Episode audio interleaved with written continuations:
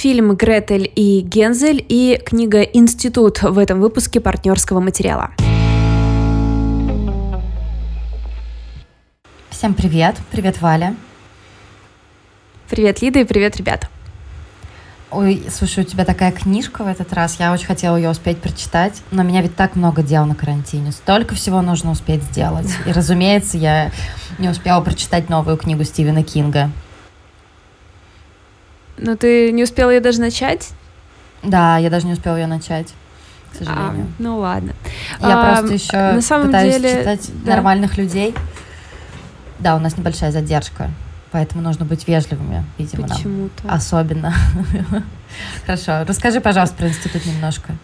За травочку. А, ты хочешь, чтобы я начала вообще или за травочку? Я хочу за травочку. Я хочу знать вообще, стоит ли оно того, хотя бы там. Ну, он вас развлечет, он вас развлечет. У меня, нет, он хорош, но есть у меня вопросики. Знаешь, Стивену Кингу. Мне кажется, что это неплохо, потому что вот то, что нас может развлечь, это уже довольно серьезная заявка. Когда вообще На самом деле, да, сейчас такого немного. Да, да, да, да, да. Ну, хорошо, давай начну я тогда, традиционно. Я вообще начала испытывать очень большой кризис. Ну, как ты знаешь, закрывались кинотеатры, а я такая, ну, окей, как нас это коснется? Очень большие проблемы с причинно-следственной связью. И теперь я ощущаю просто какую-то дикую нехватку новинок, потому что те новинки, которые есть, ну, они немножко странные. Ну, то есть, знаешь, я захожу там на один из сервисов из тех, на которых я подписана, и мне там очень радостно говорят, ранняя премьера, Блэдшот с Вином Дизелем, и я, да, именно про этот фильм я и расскажу нашим подписчикам. Ну, то есть, все не очень здорово. Поэтому я немножко чуть-чуть поменяю свой формат, в связи с сложившимися обстоятельствами. И я буду рассказывать про кинопремьеры, которые можно будет теперь найти на разных сервисах. И нужно учитывать, что это могут быть не совсем премьерные фильмы. То есть, например, как в случае с картиной Гретель Гензель, про которую я сегодня буду рассказывать. Но она, кстати, не так давно выходила. По-моему, за пару недель до карантина. Это такой магический хоррор, и он сейчас появился на кинопоиске. То есть там его можно посмотреть. Вообще, э, нужно, наверное, начать с того, кто автор этого фильма. Это мной просто обожаемый Ос Перкинс, который, если зайти на его страницу, например, на Кинопоиске, то это может очень сильно напугать. Потому что, например, один из э, моих его любимых фильмов «Я прелесть, живущая в доме», у него рейтинг, сейчас я прям даже специально посмотрю и скажу тебе сколько. Там что-то было типа 4,75.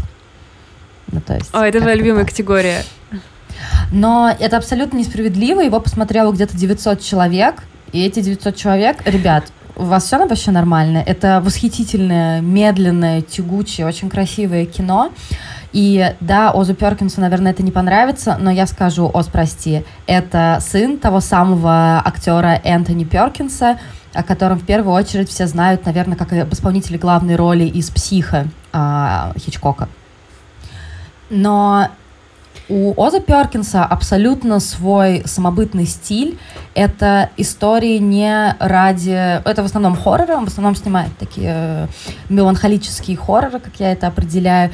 И это делается не ради того, чтобы вас как-то, знаешь, напугать из-за угла, каких-то скримеров, там, ради какого-то дикого саспенса. Нет, это абсолютно визуальная штука, что в фильме «Февраль», что в фильме «Я прелесть, живущая в доме». И то же самое можно отнести к его последней премьере «Гретель и Гензель».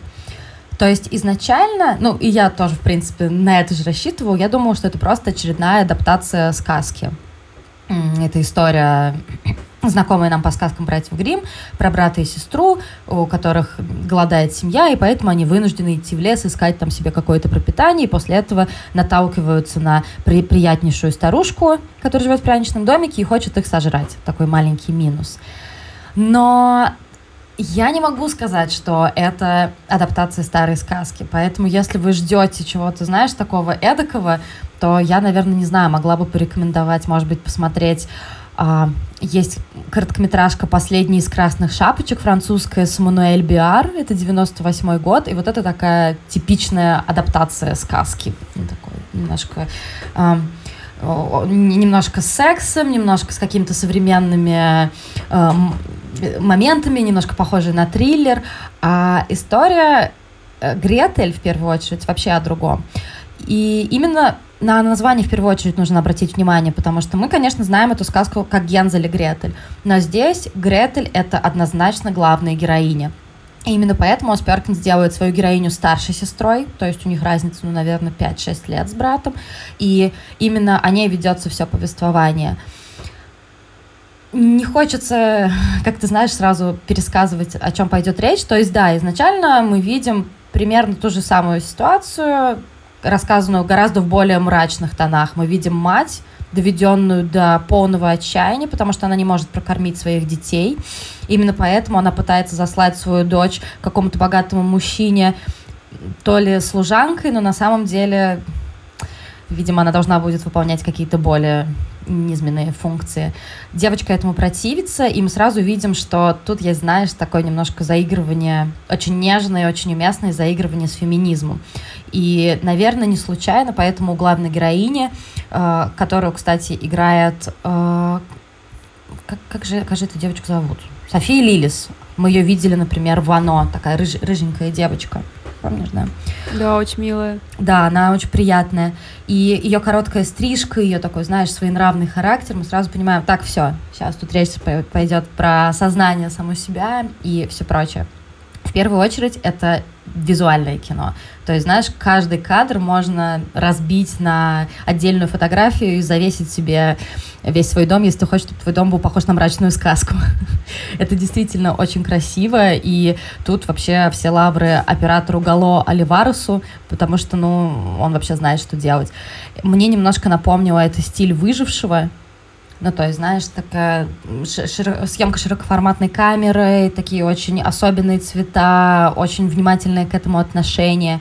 И, наверное, люди, которые пришли за сюжетом или за типичными эмоциями после хоррора, будут несколько разочарованы но потому что нет, вас никто не собирается пугать из-за угла.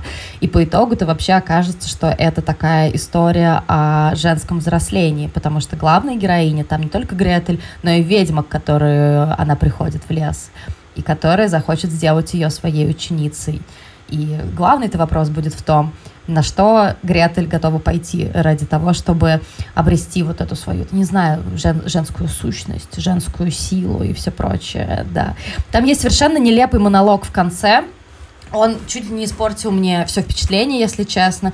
В конце Гретель решается с нами поговорить на протяжении семи, что ли, минут и объяснить все свои действия и все свои резоны. И я просто такая, что? Ну, то есть, ну, то есть представь себе, ты там сколько, час двадцать восемь, ну, там, час двадцать, смотришь очень красивое кино, где огромная роль уделяется, например, съемке леса, и лес там отдельный герой, и, как мы все знаем, там, из той же самой, например, русской фольклористики, то, что лес — это всегда переход там из мира живых в мир мертвых, и здесь это показано просто восхитительно. И я насладилась, я насладилась прекрасным фильмом, я жду концовку, и тут она начинает мне 7 минут рассказывать о том, что «Хм, на что же я готова пойти, чтобы смириться с собой, но боюсь ли я себя?» И я просто такая «Ос Перкинс, это что было такое? Зачем вообще это, это Слушай, все было может сделано? быть, э, может быть, это как бы а, побо... Ой, побочный эффект а, страха быть непонятым сейчас, потому что ты такой взял женскую тему, и вдруг кто-нибудь тебя не поймет, поэтому это как сейчас все комики в конце шутки говорят, ну, вы же понимаете, что я на самом деле так не думаю. И, видимо, может быть, он тоже решил, что ему пришлось немножко объясниться. Слушай, э, я понимаю эту позицию, но тут ему даже не нужно было бы объясняться, понимаешь? Потому что то, насколько он деликатно подошел вообще к вопросу принятия... Вот так не хочется говорить принятие своей женской сущности, женского естества и все прочее, какие-то это все неловкие фразы, но, по сути, то, с какой деликатностью он обращался с э, темой взросления именно девочки, это было сделано очень изящно, ему не нужно было вообще ничего объяснять, серьезно. И он использовал, я читала просто очень много критики, и его обвиняют в том числе в том, э, в том числе в том, что он э, использует свои старые какие-то стилистические приемы. Ос Перкинс это в первую очередь, знаешь, такие очень красивые по-особенному красивые девушки, которые там стоят на фоне какого-нибудь э, прекрасного леса, смотрят вдаль, а не знаю, на столе лежит э, гниющее яблоко. То есть, знаешь, вот это вот сочетание гниль, природа, какая-то юная красота. Он очень много использует вот этот образ гниющей еды. И э, в случае с Гретель Гензель, где мы знаем про то, что... Просто извини, это так неловко, что твой стиль в кино — это гниющая еда. Слушай, это очень красиво. Самое такое описание. Это очень Я не красиво. Спорю, звучит странно. Да, возможно, он бы на меня обиделся второй раз. И особенно с учетом того, какую он взял тему, и э, тут же, знаешь, такая... Просто, просто забыла название книги, к которой я хотела э, сослаться. Такая тема э, немножечко раблезианская, связанная с обжорством и потом с принятием еды вообще отношением к этому. И через эту метафору он выводит к, к вопросу а, просто, просто посыпалось. И через эту метафору он выводит к вопросу о э, пряничном домике, о том, что изначально же хотела эта ведьма их съесть и все прочее. И мне показалось, что это было как раз-таки уместно. Возможно, действительно, это его не самый лучший фильм. И если вас заинтересовала эстетика, то вы можете посмотреть, например, тот же самый «Февраль». Хотя «Я прелесть, живущая в доме», не пугайтесь, рейтинга 4,7. Это очень красиво и очень изящно. И знаешь, к вопросу о том, что вот он, не боится ли он брать женские темы, женские темы у него практически во всех фильмах. И это восхищение, с которым он показывает всех своих героинь, не знаю. Я как-то читала критику, и мне хотелось с ними со всеми спорить и говорить, нет, не трогайте Оза Перкинс, не трогайте, он классный. И, наверное... Мне, кстати, ага. Продолжайте, пожалуйста, Валентина. Я просто хотела сказать, что а, мне нравится вообще сейчас этот тренд на переосмысление злодеек, и в литературе тоже есть, например, всякие древнегреческие ведьмы. А, вот скоро выйдет на русском языке э, Церцея, да. и она же в, в мифологии просто типа ни почему превращает мужиков в свиней, угу. а теперь э, как бы литература задается вопросом, а может быть все-таки почему-нибудь, вот. И то же самое здесь с твоей в колдуньи, что они, короче, у них появляется какое-то лицо, даже если они все еще злые, а, какая-то мотивация или обогащение характера какой-то происходит. Мне кажется, это очень любопытно. женщины могут быть злыми, чего бы и нет. Да, слушай, я тоже хотела про это сказать. Тут была та же самая история. То есть вначале нам показывают о том, что, ну, по сути, э, нет ни одного приятного мужчины в этом мире. Есть какой-то, я не знаю, богатый э, старикан, который хочет пользоваться телом юной девушки. Есть какие-то мужчины, которые там вызывают подозрения. Да, главные герои встречают доброго охотника, но, знаешь, в мире, где там на 100 тысяч злых мужчин приходится один, как-то эта статистика все равно сложно ее пошатнуть.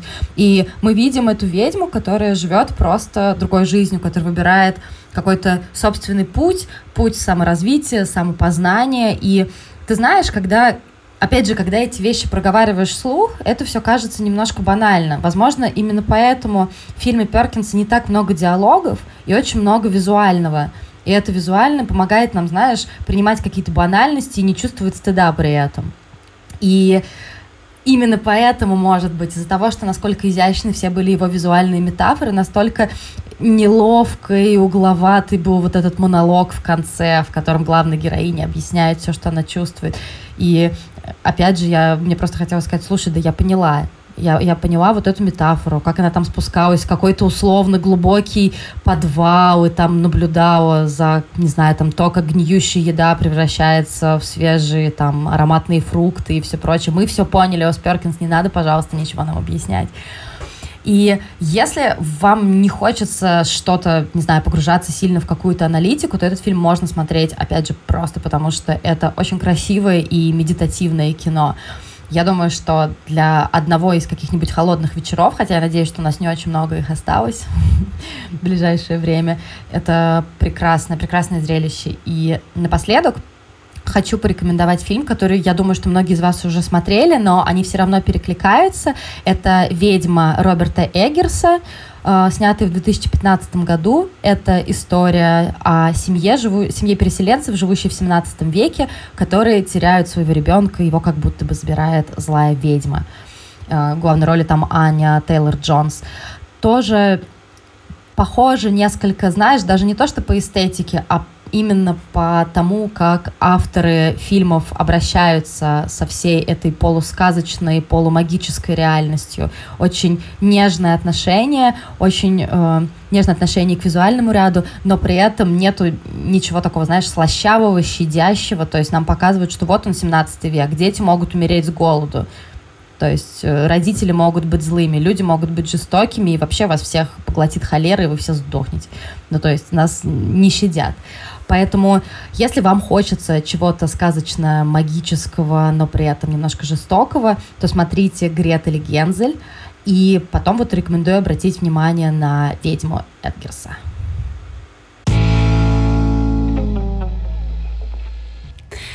А, все статьи про книгу Стивена Кинга «Институт» начинается с того, что «О боже, сколько Стивен Кинг пишет книг». И я сегодня, э, когда, вернее, начала читать эту книгу, она в онлайне стала доступна ровно неделю назад, и, и в тот же понедельник Стивен Кинг написал, типа, ребята, у меня завтра выходит новая книга, типа, давайте ее все прочитаем. И я просто, блин, чувак, где ты берешь все эти сюжеты? Завидую ему вообще. Да, но, да, но с другой да. стороны, я уже про это говорила, и я до сих пор абсолютно уверена, что он полный психопат в том плане, что у него куча фобий, паранойй и всего прочего. Просто он, в отличие от нас всех с вами, умеет с ними правильно обращаться и даже зарабатывать на этом деньги. Не только он, но еще его сын. Я абсолютно уверена, что Джо Хилл ничего сам не пишет, просто Стивену Кингу неловко, что у него столько книг, и он как бы сгружает 5% просто Джо Хиллу, который выходит под его именем. Вообще уверена в этом. Um, окей, ладно, институт. Uh, это книга вышла в издательстве АСТ в переводе Романовой и Доброхотовой Майковой.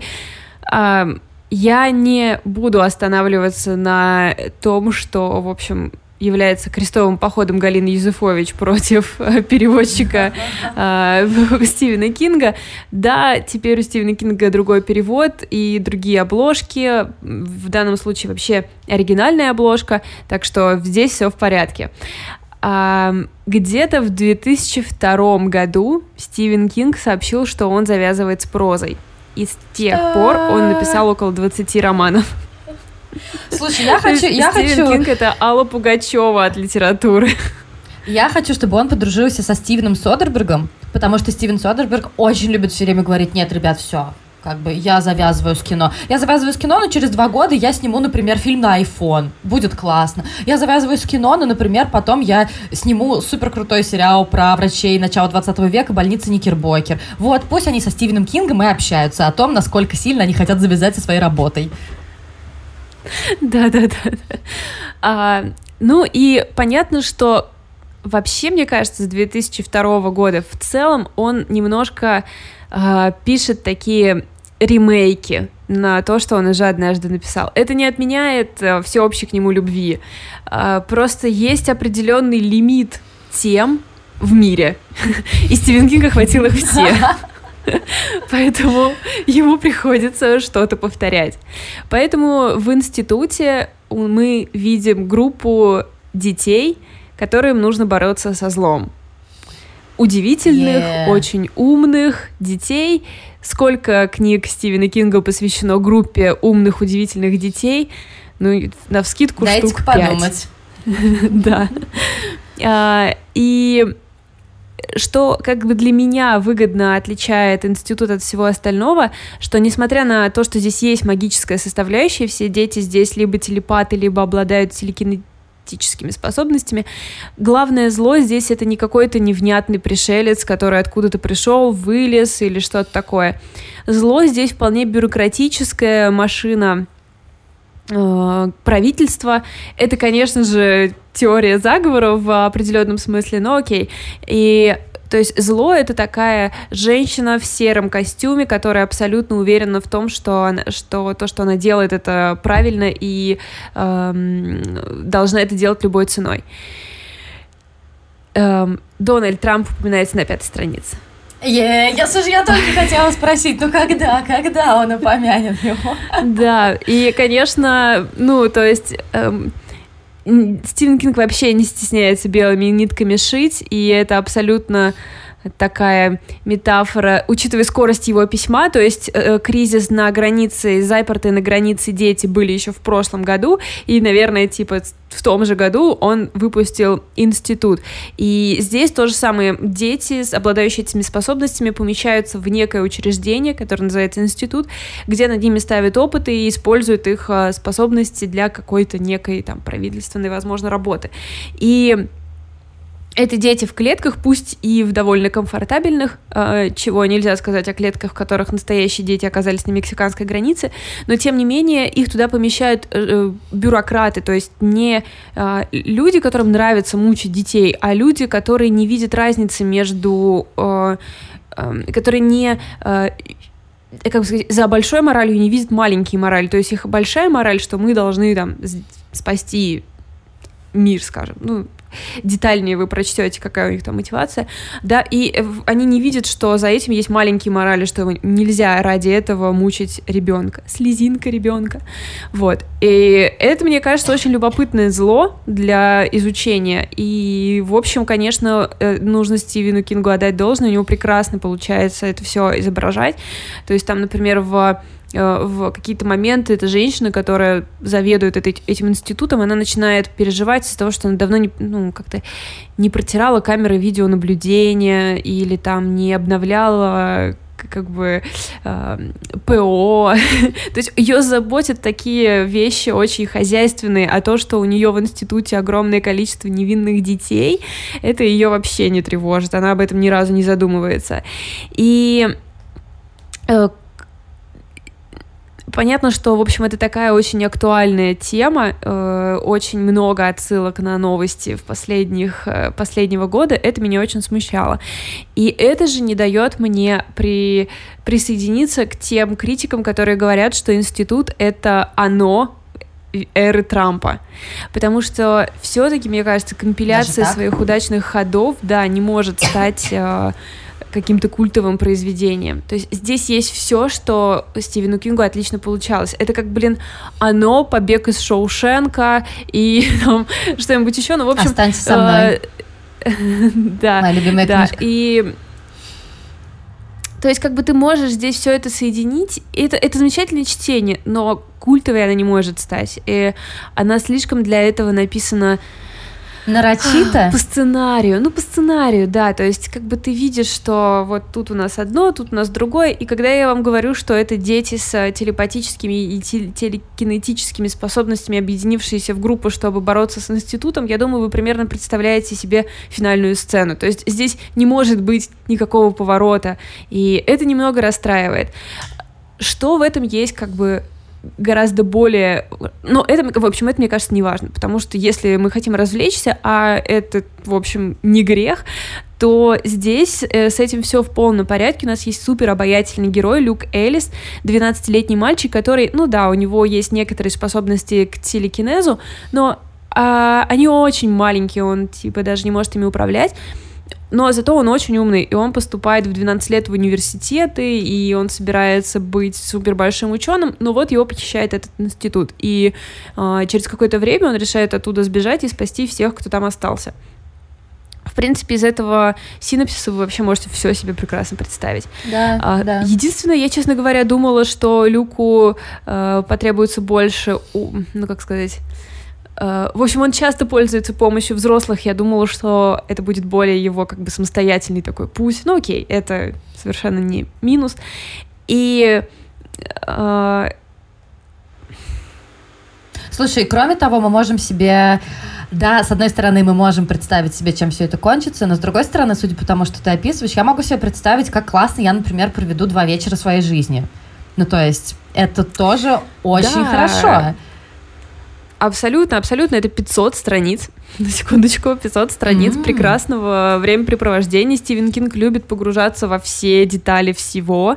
И мне требуется отключать всегда перед... Вернее, потребовалось отключить перед этой книгой свое желание увидеть во всем ружье, которое потом выстрелит, потому что он там, например, каждый раз упоминает одну и ту же деталь. И я такая, как это связано, как это связано, что это может значить? А потом, а, ну ладно, просто Это просто описание комнаты, это просто похоже, деталь. это ничего не значило. Да. А, у него все очень много пишут о странном начале этой книги, и вы тоже не удивляйтесь, это буквально самостоятельная повесть про полицейского в отставке, который приезжает в очень маленький американский городок и решает там остаться жить.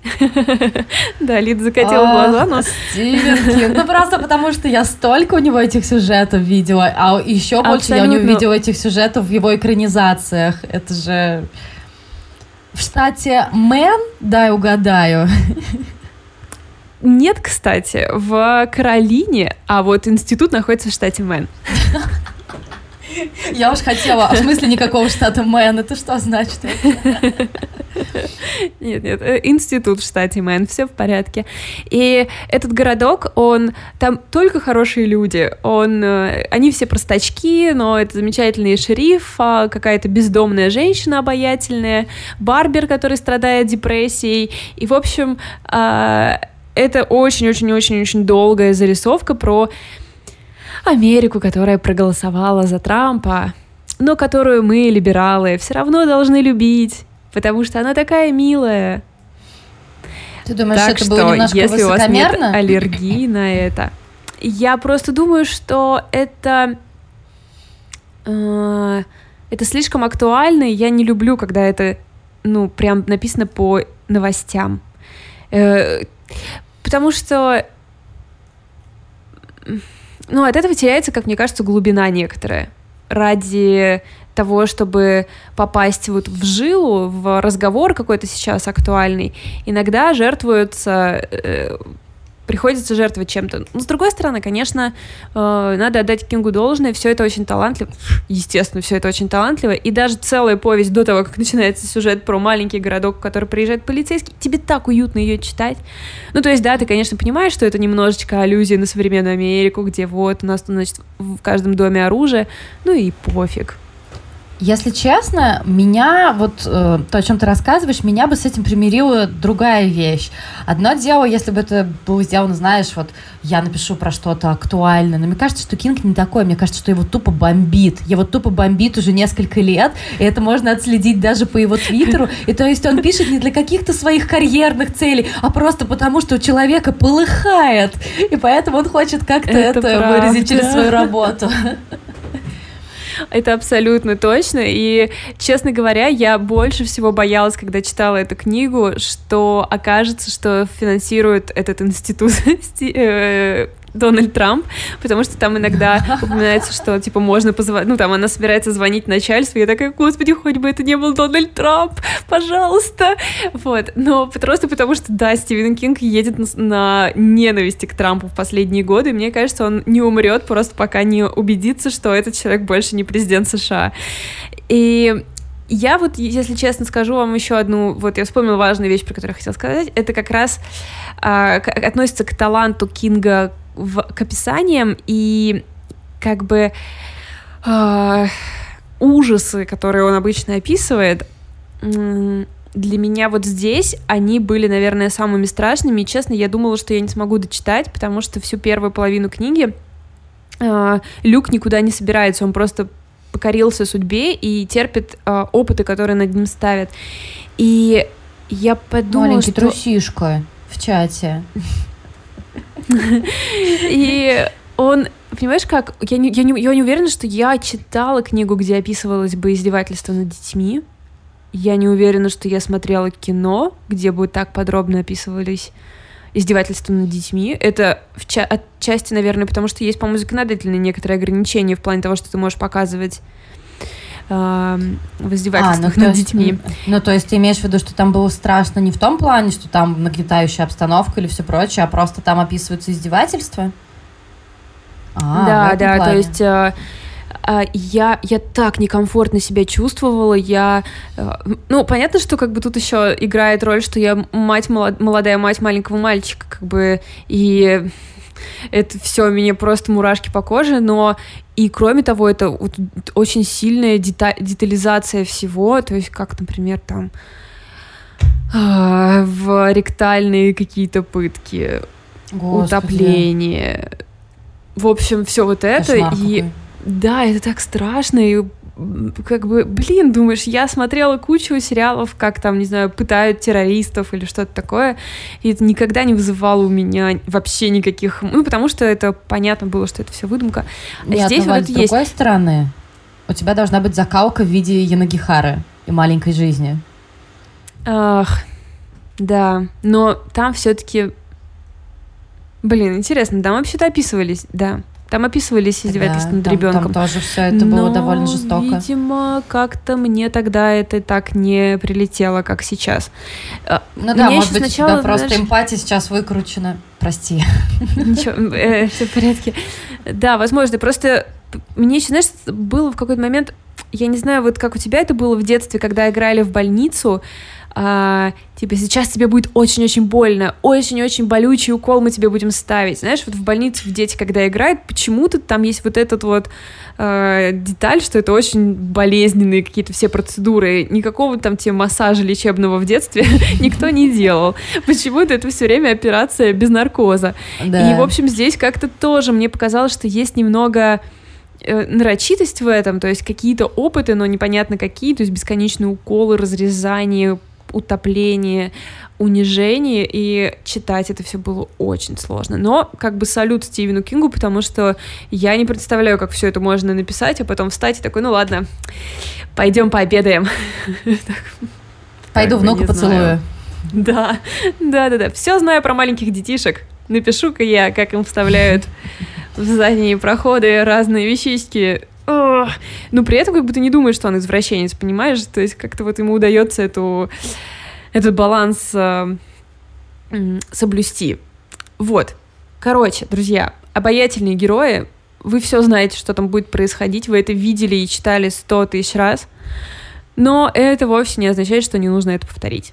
Так что, если вы настроены, то Институт Стивена Кинга к развлечению я могу рекомендовать. Слушай, у нас сейчас с тобой получились так забавно две рекомендации, э, очень разные, но с двумя очень общими вещами. То есть первое — это история о детях, да, и о каком-то взрослении, о каком-то принятии окружающего мира жестоким и зачастую равнодушным. И второе — это то, что это, ну, не обязательное чтение и не обязательный просмотр, но то, что обязательно принесет удовольствие. Забавно, да, что, несмотря на разный контент, такая общая волна вышла.